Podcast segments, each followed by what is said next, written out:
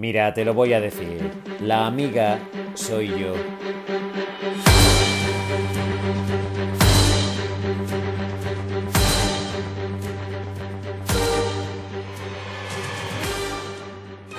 ¿Estamos en los aires ya? ¿Estamos en los aires, niña? Estamos en los aires, volando como perra. Hola, queridísimas amigas, como volando como perras voladoras. ¿Cómo estamos? Pues muy bien, aquí grabando de nuevo, porque no paramos, no paramos. Lo, estamos con una promo, estamos a Bon, por fin, gracias a Bon, que ya nos habéis mandado un privado, lo vamos a, lo vamos a, le vamos a un revisadito a eso. Me presento, yo soy esa tabla en la que Jack también cabía, Lola Flaule. Y yo soy el iceberg que solo quería darle un besito al Titanic. Dani Esponja, ¿qué tal? Bienvenida, amiga. Y esto es, eh, esto es la amiga, soy yo, esa charla de dos comadres andaluzas en un mundo distópico. ¿Y de qué vamos a hablar hoy, gorda? Pues hoy vamos a hablar de cine, de película, de el cine que emocionó a los millennials. Dilo, dilo fuerte, Tata. Dilo, fuerte, que se te escuche en la sala. Porque, porque somos personas cultas. Claro. somos mamarrachas, pero somos cultas. Sabemos diferenciar en qué momento ser cada una o ser las dos a la vez. Efectivamente, y además tenemos un invitado maravilloso que va a elevar la categoría del podcast, porque él es un señor de los pies a la cabeza, igual que Rosana, ¿eh? a la que admiramos desde aquí. Un beso fuerte, Rosana, ya recurrente en nuestros podcasts. Que Rosana, cuando ya hizo la intro de Viva la Vida, cuando quiera hacernos la intro nosotros. Oye, mm, estamos aquí esperándote con los brazos abiertos. Eres nuestro señor favorito de España, Rosana, te queremos. Y vamos a empezar haciéndote una pregunta. Eh, gorda, ¿una peli así que te marcara a ti? Uy, es que hay tanta, hay tanta, hay tanta. Pero mira, si hablamos desde mi postura más mariconil, eh, yo tiraría por Los Ángeles de Charlie. Porque yo me veía tan reflejado en ellas. O sea, esas es que, Es que creo yo que a qué maricón de los 90 no le apetecía entrar en un bar a patear culos con una minifalda y botas altas. Es que, perdona. O sea, esa, mm, esa Cameron Díaz, esa Drew Barrymore, Lucy Liu, esas tres señoras que iban a patear ojetes de malvados de ese señor larguilucho que medía tres metros y medio con sus tacones. Además, grandísimos referentes de una mala calidad interpretativa. Pero ahí estaban las tías sacando películas adelante y luego en la segunda van y le meten a Demi Moore en plan a ver si podemos salvar esto de alguna manera, ¿sabes? Qué cosa más maravillosa. Pero es genial. ¿Tú cuál, ¿Tú cuál eras de las tres? Uf, pues no sabría decirte si Drew Barrymore o Cameron Díaz, porque las dos eran así como muy torpes. Y sí, o sea, sí. Yo sería cualquiera de las dos. Me valdría, creo que más Drew Barrymore, la verdad. Vale, bueno, pues como yo soy Drew Barrymore, tú te aguantas y eres Cameron Díaz. Ya está, no pasa nada. No pasa. Como yo soy pelirroja natural, tú eres Cameron Díaz. No te preocupes. Que, yo te veo a ti un poco, un poco Lucy Liu en ese momento en el que esta, escena en la que entra como una dominatrix a la oficina y, la, y la compañera de oficina termina diciéndole bitch. Bueno, vale, te lo compro, te lo compro.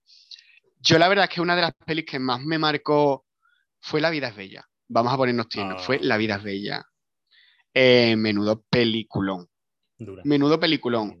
Es muy dura, pero sí que es cierto que para mí me, me, conmovió mucho, ¿no? Porque es una peli en la que ves cómo una persona se está esforzando porque otra persona sea feliz.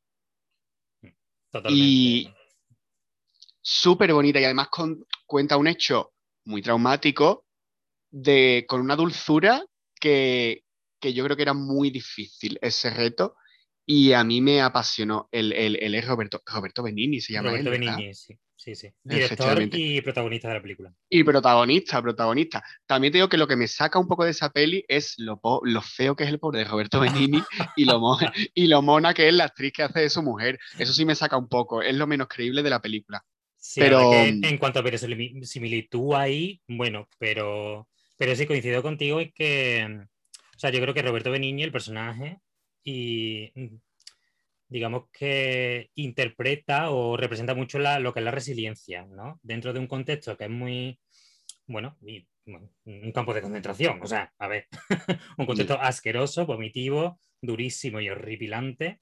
Eh, cómo esa resiliencia le hace, eh, bueno, presentarle a su hijo esa situación como un juego. Y no sé, creo que es una de las ¿Y quién no ha querido? ¿Quién no ha querido que su novio le despierte diciendo buenos días, princesa? Que eso es un, un más de los 90. Y eh, también, como en nuestra, en nuestra generación, se pusieron muy de moda las sagas fantásticas. Sí, totalmente. Y además yo creo que a todo el mundo le viene a la cabeza tanto Harry Potter como El Señor de los Anillos. Sí, además creo que el género fantasía, que, a ver, El Señor de los Anillos y Harry Potter son muy distintos. O sea, porque El Señor de los Anillos es más, rollo medieval y tal. Pero sí, todo el rollo de fantasía, de magia, de, de todos estos mundos, de crear mundos eh, ficticios, eh, se puso muy de moda, que sigue, eh, sigue de moda, es algo que se sigue llevando mucho. Pero sí, yo es verdad que El Señor del Anillo, me, porque lo siento mucho, como filólogo reconozco que Tolkien es un gran escritor, pero no me gusta nada. O sea, y la película me dormí viendo la segunda. Pero que igual de respetable es que te guste Rocito. Contar la verdad para seguir viva. Por supuesto, son dos dramas. Y si hay que decirlo, se dice. Tú no crees, porque además lo comentamos en el podcast pasado, que por ejemplo en el caso de, en, estos casos de sagas fantásticas grupales, siempre hay una persona que se encarga de salvar el culo. Que yo creo que yo creo que son Hermione y Sam. En el caso del Señor de los Anillos, ¿podrían haber encargado a Sam a ir al volcán, por favor? Sí, gracias. Porque hubiera sido solo una peli. Y Hermione, o sea. y sin extensión.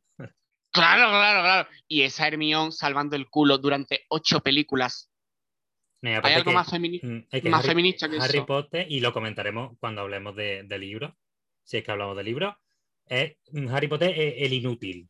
En plan, el niño rata con más suerte del mundo, chicos. Mm, qué pesadilla. O sea, que te mate un, un abogado cuidado de eso. A tomar por culo si por Hermione hubiera sido, hubiéramos tenido un libro de 25 páginas y rapidito. Claro, ella, y rapidito. Voldemort, pistolazo, a tomar por culo. Ya está. Pero es verdad que, mm, que es como un poco a nuestra generación también nos ha hecho mucho pensar que J.K. Rowling sea una TERF. O sea, eso... Ojo, cuidado, claro. O sea, e, el plot twist que nos esperaba años después cuando esa señora se declaró una TERF. Pero esta película fue como más de mayor. Pero hubo muchas pelis que, que no, que, vimos más de niño. O sea, esos inicios de Disney, esa Matilda, ese Casper. las pelis que vimos más de Peque. Sí, sí, además en relación con todo el tema de la magia, Matilda, ¿no? Era como el niño que tocaría, la niña que, todo, que todo el mundo quería ser. O sea, Aparte de la familia disfuncional, ¿no? pero bueno, sí. Sí, claro, pero bueno. pero a mí, me encantaba Matilda porque era como una niña que era muy rebelde, pero en verdad era rebelde porque en principio con el tema de su padre era rebelde porque quería leer el libro. Claro, claro, claro. o sea, y el padre no quería, o sea, pero ¿de qué vas, señor? Y esa escena mítica de Bruce, Bruce, Bruce, Bruce. Tú no pensabas, pues yo me hubiera comido el pastel entero sin problema, porque yo lo pensaba, claro. Porque yo siendo una gorda de espíritu es como, chica, a mí no me hubiera hecho falta tanto drama, yo me hubiera hincado ese pastel. Sí, sí, pero bueno, y esa, esa la señora Trunchbull se llamaba, que haciéndole bullying a ese niño delante de todo el mundo, pero señora, pedazo de cerda, ¿qué está haciendo? esa señora que también era familia de Rosana, vamos. Sí, claro, bueno, claro, sí, ese señore, sí, sí, sí. Claro, claro. Y y ese, por ejemplo, en, en Mulan, ese mm, juego con el género. ¿Me explico? Sí, sí, sí. El rollo, a ver, ella era una crossdresser. Ella era una crossdresser, patío en vez de patía, pero ella era una crossdresser. y luego el Claro, el general Lee se enamora de ella, pero esos sentimientos no afloran cuando él se da cuenta que es una mujer. Él ya venía, como diría una abuela andaluza, abarruntándose algo. Entonces, ¿Y, ¿Icono bisexual el general Lee? Puede ser, ni lo descarto ni lo desmiento. Y esos tres compañeros travestiéndose cuando entran en el castillo, verás, Mulan, icono LGTBI, que además luego sacaron la segunda, que era Mulan Rouge, ¿eh? Y también. claro que era Mulan la Roja. Claro, Mulan la Roja, comunista china, efectivamente. Gracias por. Sí. Eh, yo lo dejo ahí para que reflexionéis, ¿eh? Como diría nuestra musa, yo lo dejo ahí y reflexionáis. Y además la banda sonora de Mulan, que, o sea, yo siempre tengo en la cabeza la de Con valor seré más Seré más raudo". raudo que un río bravo. Brutal. Es que, es que qué momentazo en el que ella sube ese palo, que era un símbolo fálico, claramente, y lo corona y dice, yo controlo el falo. O sea, abajo el patriarcado. Pero la versión inglesa era un poquito machista porque era like a man, como un hombre. Entonces te ponía como, era más como los hombres, que, que dejó de ser machista al traducirlo al español porque era simplemente con valor, ¿no? No era... No, pero Bueno, la y la- canción se llama eh, Haré un hombre de ti, creo que, creo que es, ¿eh? O algo así. Bueno, pero el contenido no de la canción no es machista. Ya- estamos hablando de, de los 90. Ya está, tía. Y luego no la- nada. Que si la A ver, que tiene toques muy machistas. Qué puta eres. Que luego Mulan tiene toques muy machistas porque es verdad que ahí está la canción en la que todos hablan de sus novias, que sí que es un poco, pero bueno, entiendo que tenemos que contextualizar. Claro, efectivamente. Y Y- mm, dilo, dilo, dilo tú, que Sí, se enteren sí, todas. Siguiendo por Disney, yo voy a ir directo al grano y te voy a preguntar, ¿tu relación afectivo-sexual o tu atracción hacia Simba, cómo se dio? Pues cero, pero, ¿No? o sea, claro, yo es que con quien tenía sueños húmedos, Era como pero- era, era con Hércules, tía. Ay, a mí es que me caía malamente. Me encantaba la película, ¿eh? Mira, yo voy a decir cuatro cosas. Mis pelis favoritas Disney. Frozen y Hércules, la mejor princesa Megara y Elsa, el mejor malo es Hades y el mejor secundario el genio. Y ya está. Vale, estoy de acuerdo, menos en Hércules. O sea, ¿Cuál Megara es tu como, favorita? Megara como mejor princesa, chachi, te lo compro. Porque además, ¡Hombre! porque además la princesa que no es princesa. En plan, o sea, no necesito Además- ningún tío que me salve. Tiene una frase que a mí me gusta mucho y es, tranquilo, sé apañarme solita, hasta sé atarme solita las sandalias. ¿Perdona? Total, total. Es que icono feminista también. O sea, además, yo me lo imagino que ella después al final le, le pisa el escroto con sus tacones a, a Hércules, en plan, serás un dios, pero porque se habla de que Hércules perdió sus poderes, pero yo creo que un poquito Aquiles, en el sentido de un punto débil tiene que tener, y su punto débil era Megara. Y te digo una cosa, todos hemos sido Megara porque Megara al final lo que es es una dejada. O sea, a, Me- a Megara le ha dejado su novio anterior y lo que está es un poquito frustrada. Todos hemos estado ahí, todos Sí, hemos sí, sido. Megara alguna vez. Y por cambiar un poquito el registro, ya no de, de Disney, no sé si querrás querrás comentar algo más. No, no, no, voy bien, gracias. Continúe. Ah, Otra, otra que has mencionado, que es una película que me encantó, de hecho tuve también el juego de la Play 1 y me encantó, que era Casper. Casper era muy bonita también. Era muy lindo. Y Casper era tan inocente, tan un fan- además que era un fantasma, un niño, que era tan cookie, tan cookie. Yo tenía Ah. la mansión de Casper. Ah, Ay, qué envidia, yo nunca tuve esos juguetes, tío. Bueno, era de mi hermano, yo se los robaba, pero vale. Yo bueno, tenía pero sirve, sí, sí. Sí. Además, yo siempre quise ser bueno, creía que quería ser Casper para que Cristina Ricci, que era la que interpretaba a la niña, se enamorara de mí y después me di cuenta de que no. no Plot Yo- twist. Resulta que tú querías ser Cristina Ricci. Claro, claro, Para está. que Casper me besara y se enamorara de mí, claro, efectivamente. Claro, porque además había un momento en que salía Casper de, de chico de carne y hueso, ¿verdad? Sí, creo que sí. Y era muy mono, y era muy mono. Es que- Digo, Ojito, ojito con Casper, que después se convirtió en un insulto a Casper y me parece fatal. Si Casper Para era lo más nada. bonito del mundo. ¿Por qué? si además Mario, Mario Vaquerizo dice que a lo que a él le gusta es estar blanco, pues ya está.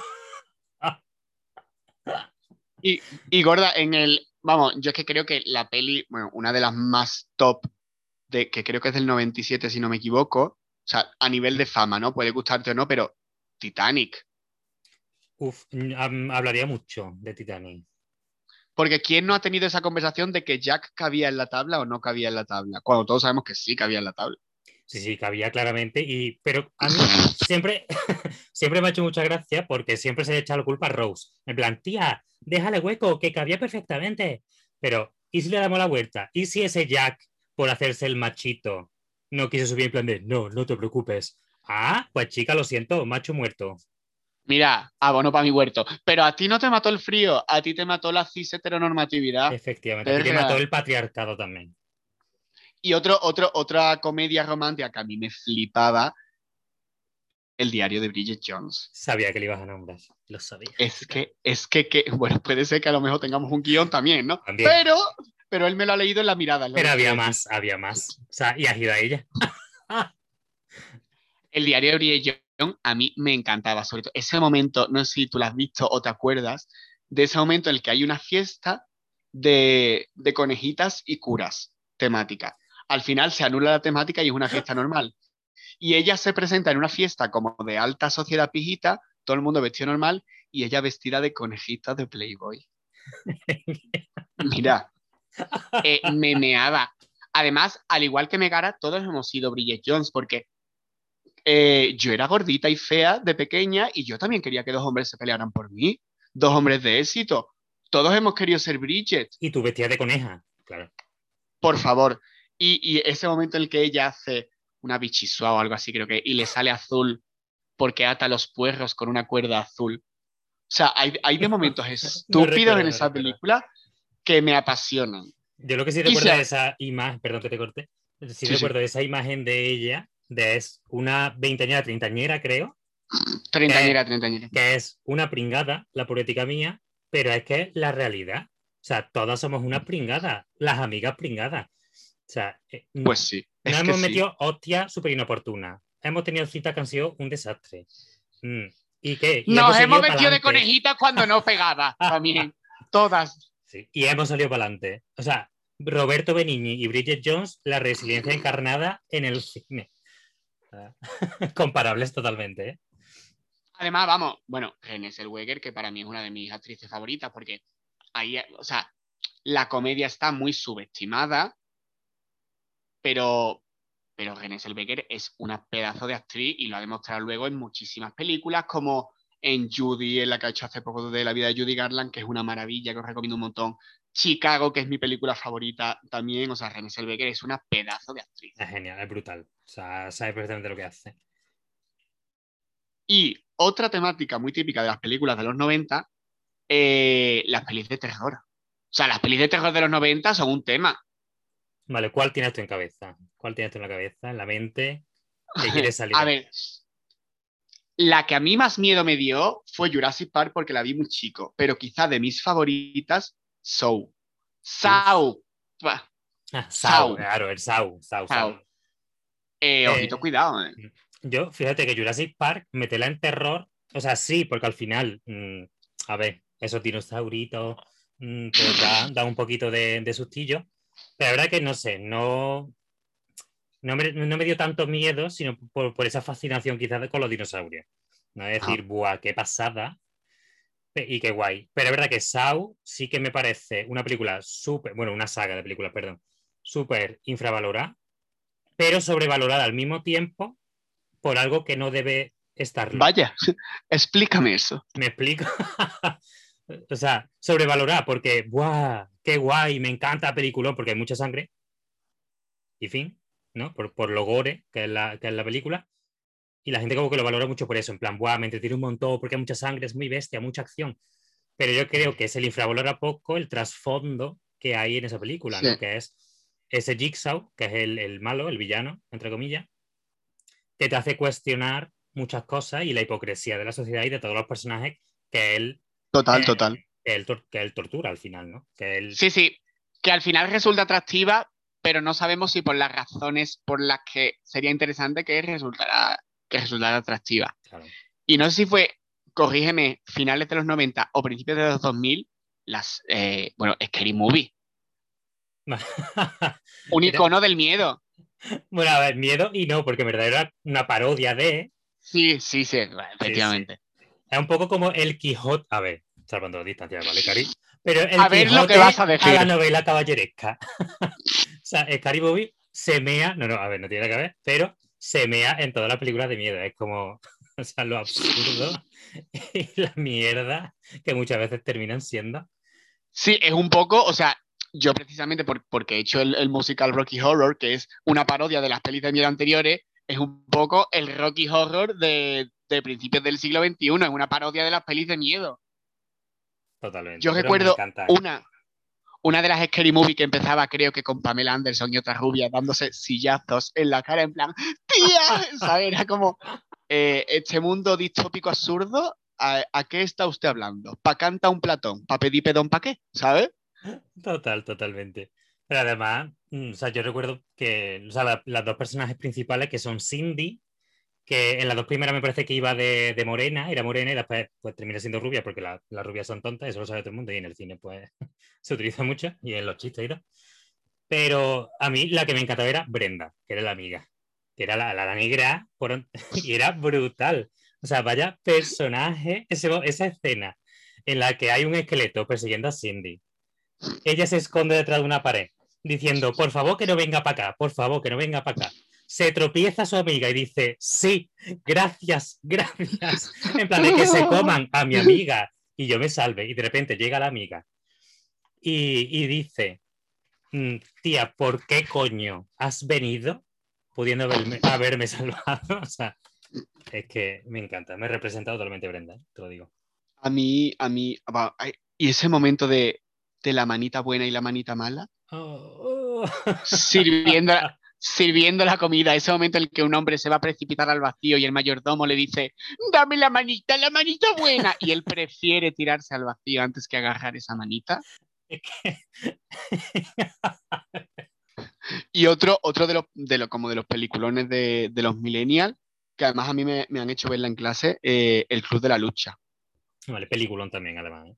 Película muy interesante, o sea, no es mi tipo de película, pero es muy interesante. Y además a mí me la hicieron ver en clase eh, para compararla con, con Edipo Rey, con la tragedia griega de Edipo Rey. Curioso. Súper, súper curioso y súper interesante. Esa Marla, ese personaje femenino, ese Brad Pitt, ese, o sea, es una película como a nosotros nos gusta, distópica e interesantísima, ¿eh? Sí, porque además presenta a nivel psicológico y, y de crítica un poco, bueno, un poco no, mucho. Eh, muchísimas cosas, además, bueno, lo que has dicho, esa Marla que era Elena Bonham, Bonham Carter, que me parece, o sea, mi favorita, que es una pasada, que todo el mundo la tiene asociada con Bellatrix. Y, mm, chico, ha hecho muchísimas cosas más, muchísimas más potentes, papeles mucho más eh, importantes. Y, y me encanta porque está este Edward Norton, que hace de prota, no es el protagonista y narrador de la, de la película, con esta personalidad que inventa, ¿no? Que, que es Brad Pitt, Sin querer, que inventa sin querer. claro. Y me encanta el, el tema del capitalismo, del consumismo, que, que a él le, le va consumiendo poco a poco y el cómo al final termina, eh, bueno, primero creando esta personalidad y, y enfrentándose al exceso, a la lucha, literalmente, para, para suplir toda esta, toda esta carga y este vacío existencial, ¿no? Es como ello. Brutal. Es, es que no se puede ser tan profunda que no te aguanto, nena. Bueno, se intenta, hermana. Pequeña, ¿nos hemos dejado algo en el tintero o te parece que procedamos a presentar a nuestro querido invitado? Yo lo invitaría ya. ¿Lo invitamos? Yo digo Muy bien. sí. Pues yo, la verdad es que para mí especialmente es un gustazo presentarlo porque da la casualidad de que esta persona es mi mejor amigo, ¿no? Entonces para mí es una maravilla que esté conmigo compartiendo esta tarde. Para mí es eh, el Bosley de la amiga soy yo. Y él es leviosa, no leviosa. Él es Alberto Rojas Barbero, ¿Qué tal? Bienvenido. ¿Cómo estáis? ¿Qué tal? ¿Qué tal? oficialmente Pues- bautizado como amiga. Alberto, eh, químico, eh, actor, eh, y por eso estás aquí hoy, precisamente, para hablar de cine, y Bien. maravillosísima persona. A veces me quiebra un poco la cabeza, pero yo lo quiero mucho así en general. Es un, es un buen musazo, es un buen musazo. Bueno, y también puedo decir que soy la Lucy Liu de esta triada de podcast de hoy, ¿vale? O la maestra mala de Matilda, o ese niño rata con mucha suerte. También puedo decirlo eso al hilo de todo lo que habéis dicho, que lo sepáis. O sea, viene a darnos aquí un, Al- un repasito a la, a la amiga, ¿sabes? Ahí, ahí, ahí, ahí. ¿Qué tal? Alberto, pues muy bien, Alberto, que bueno, ya lo comentaremos después, pero Alberto está ahora mismo haciendo una obra estupenda, un monólogo maravilloso que se llama Orgullo SOS en Madrid, en la Sala 9 Norte, eh, cerquita del metro de Noviciado, todos los martes de mayo a las 8. ¿Lo he dicho bien, Berta? Muy bien, muy bien. Luego una, lo comedia, una comedia fresquita y con su poquito de, de mensajito y de pellizco necesario para este, este momento que estamos viviendo que parece que lo LGTBI está ahí como que se consigue, pero que, que, Está- que está vuelven a tener tinte, exacto, que vuelve a tener ese tinte un poquito raro. Pero ahí vamos a estar dando por culo mm, eh, todos los martes del mes de Dilo, mayo. Tata. Exacto, todos los martes del mes de mayo, para quien le dé coraje, pues ahí lo va a tener. Durante hora y 20, dando un buen mensaje. Cuando Alberto dice que es una comedia fresquita, lo que se quiere referir es que ahora al final hace triste. Exacto, exacto, exacto. Que te queda, que te queda bien fresquito. Y que ponemos el Gracias. aire. Y que ponemos el aire acondicionado. También. Y- Te, te queda- fría, te quedas fría. Exacto, te queda el A. os tiran granizados. os- desde- de- A lo. Eh, Regalamos con neto, regalamos con neto. Anda, vamos. Al final nos Alberto. patrocinan. Así al pecho. ¿Película favorita millennial? Bueno, es que claro, a ver, os estoy escuchando y estoy viendo que vosotros estáis muy dos mileros, ¿vale? Pero aquí una señora ya como yo, millennial, ¿vale? Porque están los jóvenes millennials y las señoras millennials, ¿vale? Entonces hay que decir que como buen niño de los 80, 86, para que no me echen tanta edad, de La dicho, la 86, dicho. casi Yo he dicho que yo no lo iba a decir, pero lo has dicho tú. No hace falta, uno lo lleva con mucha dignidad y con mucho botox. Así que eh, hay que decirlo. Entonces, eh, yo voy a tirar un poquito para atrás, porque os estoy escuchando hecho, aquí que si Casper, que si Scary Movie, adelante. y está, hablando de Botox, un segundo, Sí. hablando de Botox, Alberto tiene dos lunares debajo de los ojos que son los pezones de tanto estirarse, ¿vale? No. Correcto, correcto. correcto. Pues eso, que yo, yo creo que, que habéis pegado un salto, eh, sobre todo ante el cine de animación, que nos hizo un poco vivir como ese paso de los dibujitos sudamericanos eh, y doblados con audio latino que veíamos como el Capitán América, como todo, como esos dibujos, o por ejemplo las películas Disney que tenían pues ese doblaje sudamericano. Eh, y, y vivimos ese salto. Y entonces yo quería empezar por una de mis películas favoritas, que además en Estados Unidos se estrenó en el 85, que todavía no había ni nacido yo, pero eh, eh, empezó, o sea, llegó a España un poquito más, más adelante, casi en los 90, y es Regreso al futuro. Por favor, ese Doc y ese Marty McFly, ¿vale? Con. Michael J. Fox y Christopher Lloyd, que hombre, que eso fue maravilloso. Fue ese momento en el que a todos nos hizo pensar de, ¿y si volviéramos atrás? ¿Y si mi padre o mi madre le da un poquito de acelerón al coche y de repente nos encajamos en el futuro? ¿Sabes? Porque yo he soñado con eso.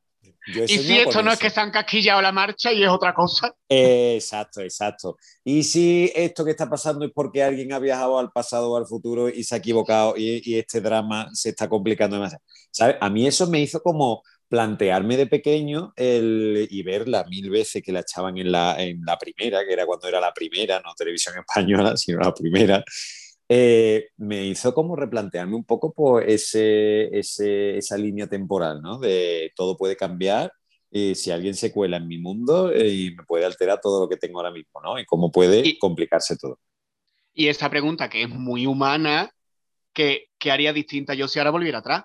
Exacto, exacto, exacto, exacto. Sí, sí, sí. Es una película que te hace, que te hace mucho pensar y luego, claro, después ya, pues claro, como tuvo tantísimo éxito, pues, pues sacaron Regreso al Futuro 2, que tuvieron que ir al pasado y luego ya la última Ujú. se le fue un poquito, pero era al oeste, ¿no? Esa ya no me gusta tanto. Pero te hace replantearte mucho eso, el pasado, el presente, el futuro, una línea paralela. Y, y ahí fue cuando yo tuve un poquito de conciencia y creo que empecé como a interesarme un poquito por la ciencia y la física, un poquito. O sea, por ahí eh, nace un poquito mi, mi tal. Entonces, esa como primera de futurista, ¿vale? La primera mía futurista, porque yo no he sido nunca un niño de Star Wars, ni, ni niño de, de unas sagas así muy espaciales y nada, pero esa me parecía como muy física. Luego, por ejemplo, una muy de animación, que no sé si la recordáis vosotros, es Eduardo Manos Tijeras, el maravilloso Tim Sí, Burton. con- pero de animación Eh, efectivamente.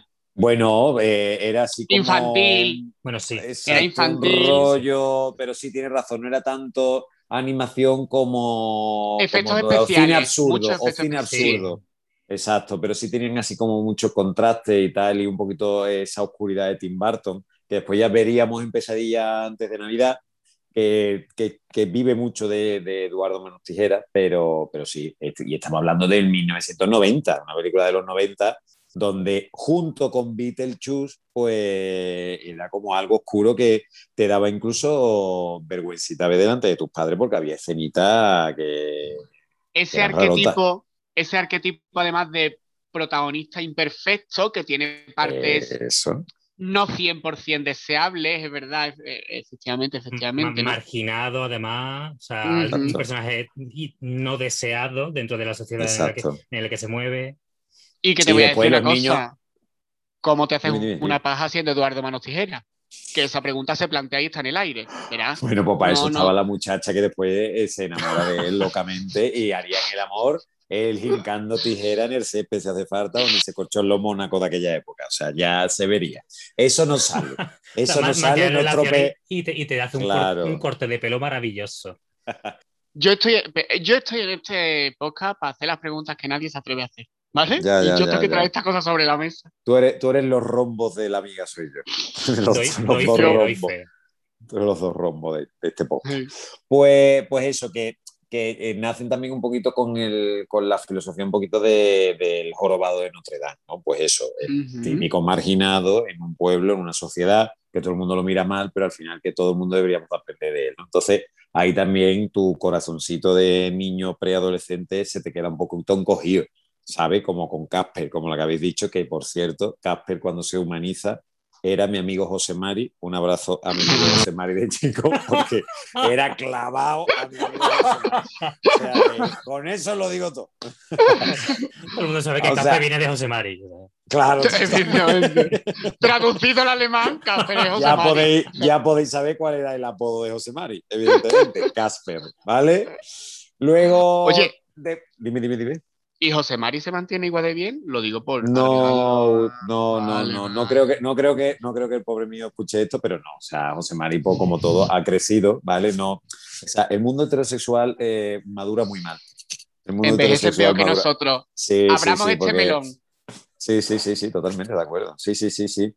¿Quién no ha ido a una reunión o a una cena o a un algo de antiguos compañeros del instituto y se ha encontrado aquello que, mm, que no era? Pues al, pues al hilo de esto, que parece que lo tenía preparado, pero no. Saludamos no a José Mari, guion. ¿vale? Un abrazo a José. Mari, allá donde esté. Si lo Vale. encontráis, por favor, mencionadlo y que escuche esto, por favor. Sí, sí, sí. No lo sé, pedí contacto hace muchos años con José Mari. Buscamos a José Mari, por favor. Pues al hilo de estas reuniones y estas cosas de tal, eh, de, de envejecer y eso, una de mis películas favoritas, que de hecho estuve viendo hace un par de semanas, es La muerte os sienta también, de Meryl Streep, Goldie Hawn y Bruce Willis, que es maravilloso. Son, eh, es una especie de castillo donde eh, hay un elixir de la juventud.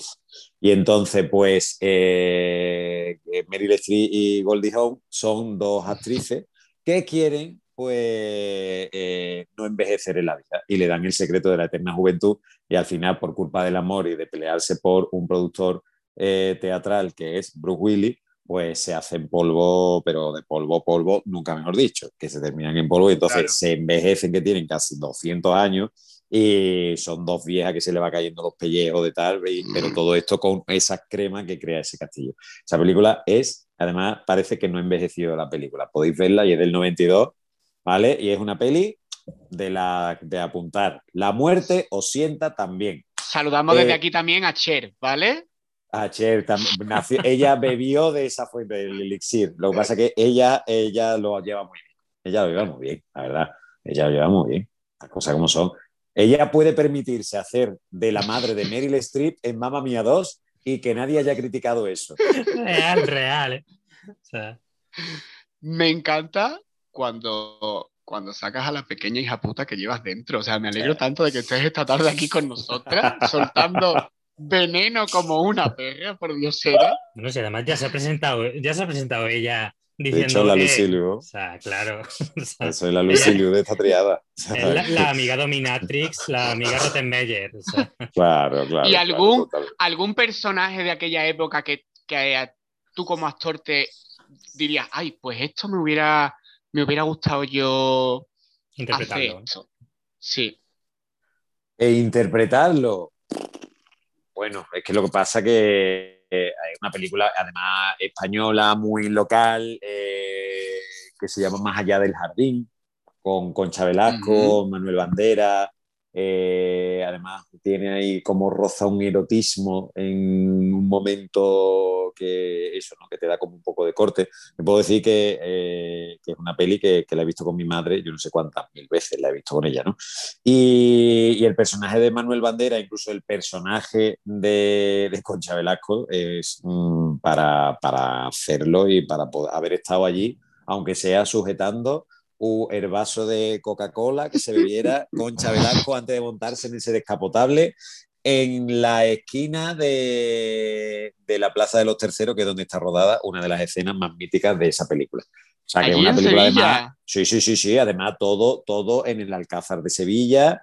Y, y es una, una película eh, basada en el libro de. Ay, no me sale el autor. Ay, Antonio Gala.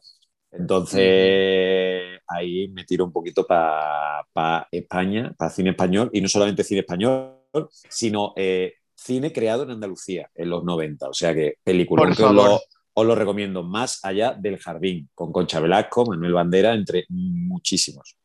A cine patrio y, y regional, que lo tenemos abandonado y lo valoramos un poquito. Sí, sí, sí, sí. y qué duda cabe que, que, tú hubieras querido hacer del papel de Concha Velasco. Y aprovechamos este momento para reivindicar el cine andaluz. Sí, sí, es verdad ¿Qué le pasa al cine andaluz? ¿Qué le pasa al cine andaluz? Sí, pero mira, estuvo muy castigado. Eh, eh, nosotros, la generación millennial, hemos tenido un castigo del, del, cine español y del cine andaluz, evidentemente. O sea, uh -huh. es cierto que fue un momento o ha sido un momento en el que no ha habido tantas subvenciones para el cine español y tuvieron que autofinanciarse la mayoría de ellos por el gobierno que ha estado en ese momento. Y, y es cierto que se miraba con, con crítica el, el, cine español y se recibía a los bienvenidos Mr. Marshall el cine estadounidense. Nos intoxicamos de cine estadounidense en esa época y el cine español era como de comentario de una compañera de la carrera cine de putas y maricones. O sea, era de todo el titular. Y es cierto, sonaba sí, un poco sí. a eso, pero ahora tú ves ese cine y ves que hay incluso unos mensajes y, una, y, y un mundo interior que tú dices, wow, qué pena que no me pusieran esto en clase y si me pusieran eh, algo pasa con Mary, que a lo mejor tiene, mm, ¿sabe? Que, que es más fuerte en realidad. Que si te Así. quieres quedar con las putas y maricones, puedes, pero si quieres claro. rascar un poquito más, y además sí. tenemos una generación de. Bueno, el comentario, época... perdón, el comentario era puta, yonki y maricones. O sea que imagínate, sí, sí, o sea, ella, cine, cinéfila a 200%, vamos. O sea, sí. Que además tenemos poquito... muy buenos actores de esa época, perdón, Dani, eh, de, de, la ESAD, bueno, de lo que antes era la ESAD, que, que ahora es la ESAD, Paco León es de esa generación, por ejemplo, sí. y son unos pedazos de actores que se han criado en Andalucía, actores malagueños, eh, Antonio de la Torre, por ejemplo. Sí, y, pero hay que pensar o sea, que nosotros los millennials, los millennials eh, hemos nacido en el cambio en el que España cambia. Es decir, el sí. año 92 fue el cambio, tanto a partir de Sevilla con la Expo del 92 uh -huh. como en las Olimpiadas de Barcelona del 92, es donde España se limpia. Y es cierto que se limpia de droga se limpia de droga y se limpian los centros de las ciudades de prostitución que estaba en el pleno centro de la ciudad. Nosotros en Sevilla teníamos la, la lámina de Hércules, o sea que, que, aquello era pues en cada calle pues había bloques de prostitutas y ahora sigue habiendo prostitución en la lámina de Hércules, tú ya no lo ves tanto. Pero la limpia que se hizo, y de ahí la película Grupo 7, que va sobre la limpieza que se hace en la Expo del 92 uh -huh. en Sevilla, es de las calles de Sevilla y cómo se limpian las mafias, es que pensar que nosotros, o sea, teníamos, eh, pues eso, pues nadie nos miraba, nadie quería invertir. De uh -huh, fuera del extranjero uh -huh. nadie invertía. Empezaron a invertir cuando en la exposición iberoamericana eh, de la Expo del 92, pues evidentemente ahí un productor eh, americano quiere hacer azabache en Sevilla e invertir sí, sí, por sí, un espectáculo de flamenco. Entonces ahí es cuando los ojos de, de, de, de fuera de, España miran a España. Eso y las Olimpiadas fue donde nos posicionó y todo empezó a cambiar. Y, Y ahora volviendo resulta- Un poquito a. Perdona que te corte, Lola. Sí, Volviendo un poquito a lo que hemos comentado, este, el tema de la representación LGTBI y de la participación de personas LGTBI en el cine, te quería preguntar tú como actor, ¿no? Que, Sí. que vives esto y que llevas un tiempo ya en esto. mm, ¿Cómo, cómo te has visto tú como per- primero como persona LGTBI? Y segundo, son dos preguntas. Y segundo, esta representación durante la época millennial y vamos, podemos hablar incluso de la comparación actual, ¿cómo has visto esta representación? ¿O tú te has visto en algún tipo de problema, dificultad? Bueno, yo siempre, como siempre le digo a todos mis amigos y a todo lo que hablo, yo soy una persona LGTBI con muchísima suerte. Es decir, nunca he sentido el rechazo de nada, ni laboral, ni artístico, ni personal, ni familiar. ¿Vale? Es decir, que por esa parte, porque como para mí no hay ningún problema y para mí no me supone nada añadido, sino que para mí forma parte, como tener ojos y que yo no le digo a mi cerebro, oye, manda la orden de respirar, porque yo respiro por sí solo, pues para mí eso es ser LGTBI, algo natural. Entonces, para mí, cada vez que se escucha un comentario, lo que sea tal, lo trato con una naturalidad, igual que si yo que trabajo de más que soy profesor, si en un aula se dice cabrón, eh, paro en la clase igual que si se dice maricón. Lo que pasa es que en el maricón sí incido más en que busquen en el diccionario lo que significa, porque hay una connotación que puede herir mucho más sentimiento que un cabrón. Entonces, ahí está un poco en la cultura de cada uno, en donde quiera llegar a eso. Es igual que, por ejemplo, hace poco eh, hice la comparativa, no es LGTBI en clase, de puta y puto. ¿Vale? Porque el puto es como el crack y la puta es la mala. Es zorro y zorra. Zorro de astuto, zorra de puta. ¿Sabes? Entonces, os digo esto porque yo al final eh, no hago distinción entre ser LGTBI y no. Para mí es que es normal. Pero igual que eso, igual que sé de color, igual que sé de cualquier, lo que seas, queda igual. Es que da igual. Entonces, yo no he notado ese rechazo a la hora de ofrecer trabajo, a la hora de, de nada. En mi caso, le he dado siempre esa naturalidad que pues, puedo hablar y puedo ser libre en ese sentido. En cuanto a referente, evidentemente mis referentes no son los mismos que los vuestros. Estamos hablando de casi 10 años de diferencia, o casi, sí, 6, Sí, 7 sí. años de diferencia. Sí, sí. Entonces, entonces, en mi caso, es que en la, en la tele eso no salía. Yo recuerdo mi primer referente, y ahí salto un poco a la tele, fue en el salir de clase. En el salir de clase, que lo, lo- la pareja homosexual que hubo, pues a mí me empezó a llamar la atención qué estaba pasando ahí con ellos. Pero yo tuve una homosexualidad un poco más tardía, es decir, yo era gordo con, o sea, gordo con gafas y yo pues me miraba a los hombres un poco por comparativa de yo quiero ser como ellos, pero en ningún momento me planteaba, Lo que menos pues te que- preocupaba era ser maricón, claro. claro, no, y sobre todo porque era como yo los miro porque quiero estar como ellos, ¿sabes? Yo quiero estar fuerte como ellos, ¿sabes? No me planteaba nada más allá de eso. Entonces, en mi parte... E, Eso, eso no pensaba tuve- yo cuando me compraban los Action Man. Y Ah. Sí, sí, sí, yo también tuve así más, sí, lo sigo teniendo. que volviendo un poco a- al hilo, yo no, no he tenido tantos referentes como a lo mejor ya vosotros sí habéis podido empezar a encajar. Pero, por ejemplo, hemos tenido más referentes quizás en el cine español que en el cine americano. El cine americano sigue vetando los personajes LGTBI y cada vez que sale una noticia en un fotograma, un algo de eh, Marvel va a poner una superhéroe lesbiana y es como, "Uf, pero si es que aquí hemos tenido superhéroes lesbianas como el agrado de todo sobre mi madre. Mejor superhéroe heroína que ella no, no ha tenido el cine español, por ejemplo, ¿vale? Entonces son cosas Bueno, como... trans o- en el caso de la trans, en Bueno, el caso claro. del agrado. Exacto, exacto.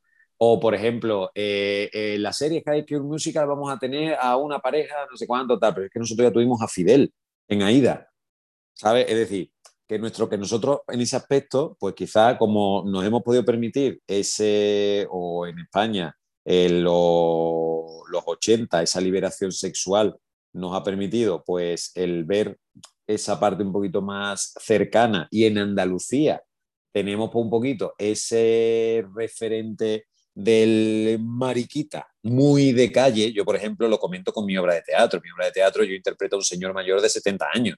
Entonces, es cierto que aquí en Madrid todavía no me he encontrado un referente de este señor.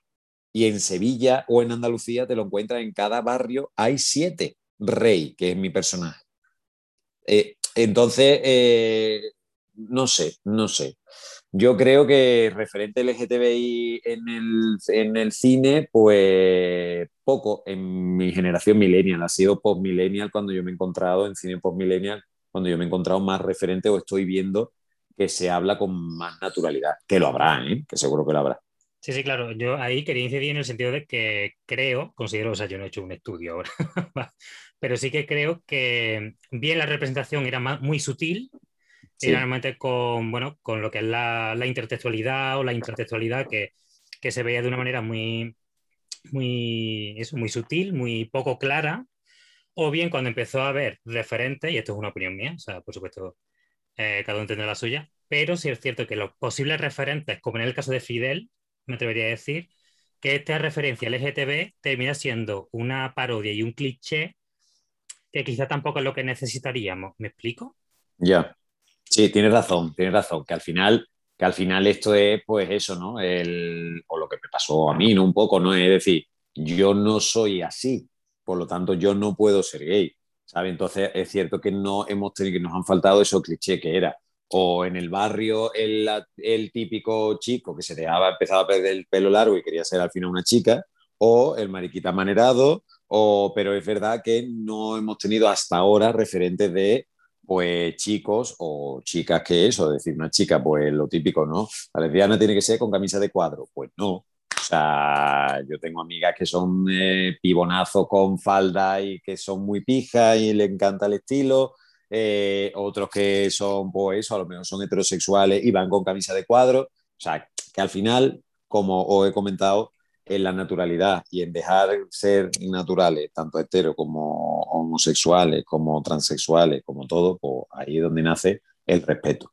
Yo creo que aquí, evidentemente, Hemos abierto melón gordo, ¿eh? Hemos abierto melón sí, sí, gordo sí. cuando estábamos con Regreso al Futuro, con La Muerte os sienta también, que eso sí que me va a sentar muy bien después de esto. Yo creo que aquí, aquí se juntan varias cosas. O sea, por ejemplo, que, que, evidentemente pues la sociedad no trata igual a un gay femenino que a un gay masculino. Totalmente. Eh, el, el detalle de que, pues eso, pues quizás los referentes que teníamos era el mariquita gracioso o el mariquita que estaba muriendo de sida, o el mariquita que se drogaba, o el mariquita que había violado a alguien. Quiero decir, este es un melón para desgranarlo muy mucho, sí, sí, evidentemente. Sí. O sea que bueno, esto... para un programa especial en junio para el LGTBI. De la amiga soy yo. Ahí lo marco, ¿eh? ahí lo dejo. Para pa los productores de la, de la, amiga soy yo, ahí, ahí os lanzo. Traducción, por favor. A ver, claro, claro. a ver si la cúpula, la cúpula, nos deja y ya. La cúpula. De, de, la, yo Hablaremos la con Carlota Corredera.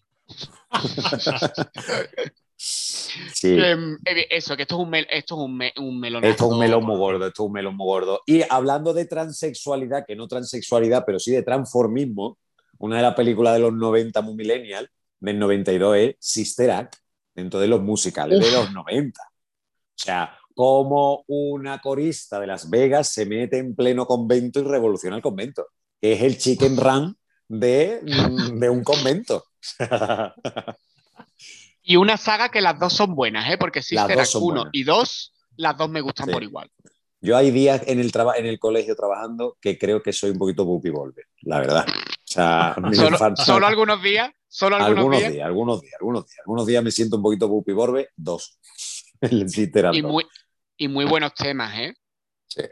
Sí, sí, sí, muy buenas adaptaciones y... Sí, sí, sí, sí, sí, sí. Luego empecé a meter un poquito ya de animación y ya habéis comentado por Jurassic Park, ¿no? Evidentemente yo soy fan de Jurassic Park porque soy niño inteligente científico que le ha gustado los dinosaurios desde pequeñito.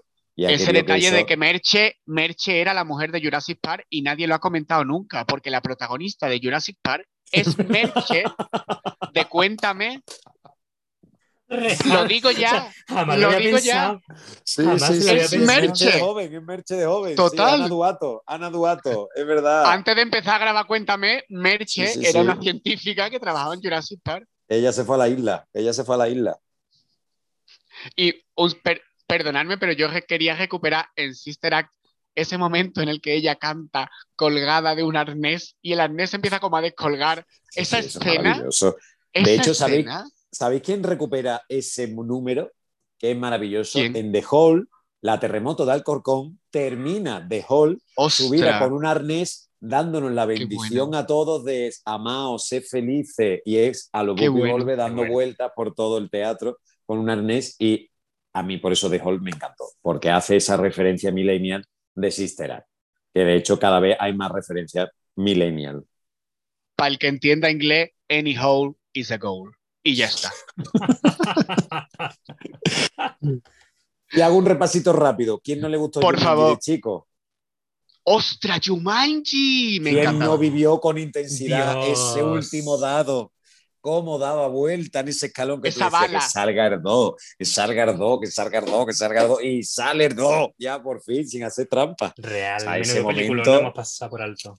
¿Os hubiera gustado jugar a Jumanji? Yo me apuntaba. Sí, Yo, yo la he visto con mis alumnos que fliparon muchísimo porque no la conocían y Joder. un poquito de ansiedad, ¿eh? un poquito de ansiedad, como te tocara de meterte en la isla tanto tiempo, eso ni superviviente con, con, Con los Enzo de tentadores. Coco Playa. Coco Enzo, Enzo, referente también millennial. Hombre, Coco Coco Enzo Enzo es Coco en Coco Playa. Playa. Que por cierto, después, Sí, sí. tremenda, tremenda mierda el remake de Jumanji. Hasta- Sí, sí, por dejo, eso, por eso. dejo. Mis alumnos me pidieron Jumanji la moderna y le dije, no, si queréis con modernece, primero hay que ver lo antiguo y luego ya nos vemos a las modernas. Y lo fliparon y les encantó. Luego de, de- de animación de Pixar, pues evidentemente Toy Story. Sí, picha, picha. Ah, vale, vale, vale, que vais por ahí. Story, perdón, perdón. Toy Story. Sí, hombre, todo- todos los niños de los millennials hemos sido Andy, hemos crecido con Andy, igual que Y Luca, los de claro. Andy y Luca, claro, exacto, exacto, Son exacto. amores. Pero, pero hoy es cine, pero hoy es cine, gorda, Claro, que te ya, pues eso, vosotros crecisteis con Harry Potter, los millennials de vuestra generación, y los millennials nacidos en los 80 nacimos con Andy, o sea, crecimos con Andy. Oye, yo también. Vale. Sí, yo también llegué. ¿eh? Sí, también llegué pero, pero yo conforme sacaban películas iba viviendo lo mismo que Andy. Es decir, el momento guardar los, los, los, los juguetes en el, en el Oh. de fan, yo lo viví igual que Andy. Y fue como, oh, Dios mío. O sea, Ay, mi chico. Sí, sí, sí. Eh, Toy Story es muy la historia de mi vida con los juguetes y cómo giran los juguetes conmigo. Y la primera vez que ves un pito, ¿no? El gancho, se mueve también, ¿no? más cositas, más cositas, Alberto. ¿Qué más peliculitas tenemos por ahí? pues otra peli de animación que no vale un duro, o sí, porque tenemos un amigo que se llama Javier Ruiz Ovillo, que aquí me matará por decir esto, pero una película de animación que me marcó mucho es Space Jam, donde, los, donde Michael Jordan es eh, secuestrado por los Looney Tunes para ganar el eh, partido de baloncesto del universo. Un porque saludo a Javier Ruiz extraterrestres. Sí, sí, sí, Javi, te queremos. Y entonces Space Jam, pues, es una película muy buena donde gracias a los Looney Tunes, Michael Jordan vuelve a, recor- a, a- a- a ganar ese, esa ilusión por el básquet, ¿no? Y luego, dos pelis así muy sentimentales, muy de pellizquito que a mí me hizo como reflexionar. Contact, ¿vale? Eh, no sé si la habéis visto, para los eh, eh, amantes de, de la ciencia, pues exacto, porque es que vosotros sois millennials, pero millennials muy moderna. Vosotros sois más Pokémon. Vosotros sois muy de Pokémon y no del Sí, Capitán América, que lo Efectivamente, sepáis. efectivamente. Yo soy más del Capitán América. Entonces, en Contact, pues Judy Foster es una científica que descubre unas señales del universo y eh, quiere crear un anillo de gusano en la Tierra con una máquina, no sé cuánto tal. Total, que ella vive unas cosas con ese contacto con extra- extra- extraterrestres y nadie la cree. Y entonces, pues ahí está pues, un poco la versión ciencia-religión y está Matthew McConaughey, que es eh, el pastor de una iglesia y cómo la apoya y tal. Y hay una última frase maravillosa, no quiero desgranar mucho más, pero que dice ella a sus alumnos, eh, les dice, si somos los únicos del universo, ¿cuánto espacio hay tan desaprovechado en él? Y ahí tú cierras la película y dices, toma ya, que ella es que sigue ahí hasta el último momento mm, creyendo Dando en por eso. culo, dando por Y culo. luego ya por último, una que, que me pusieron en filosofía y que a mí me volvió loco, pues fue el show de Truman, donde yo creo que mi vida es un Mm. poco el show de Truman y yo creo que hay cámaras por todos lados. ¿Quién no ha estado sentado en un bar y ha visto pasar a la misma persona tres veces y ha dicho, aquí hay un fallo de récord? Real. ¿Sabes? De- O sea, Vale. Todos hemos Entonces, tenido basado en el- trauma creyendo que éramos, que éramos él. O sea, qué horror. Yo lo pasé muy mal. Yo- Yo, lo vi pequeño. Yo soy mucho, Sí, sí, yo soy sí, más sí, sí. básica. Yo lo que haría sería posar guapa en la silla por si me están grabando. Ya. Claro, claro, claro.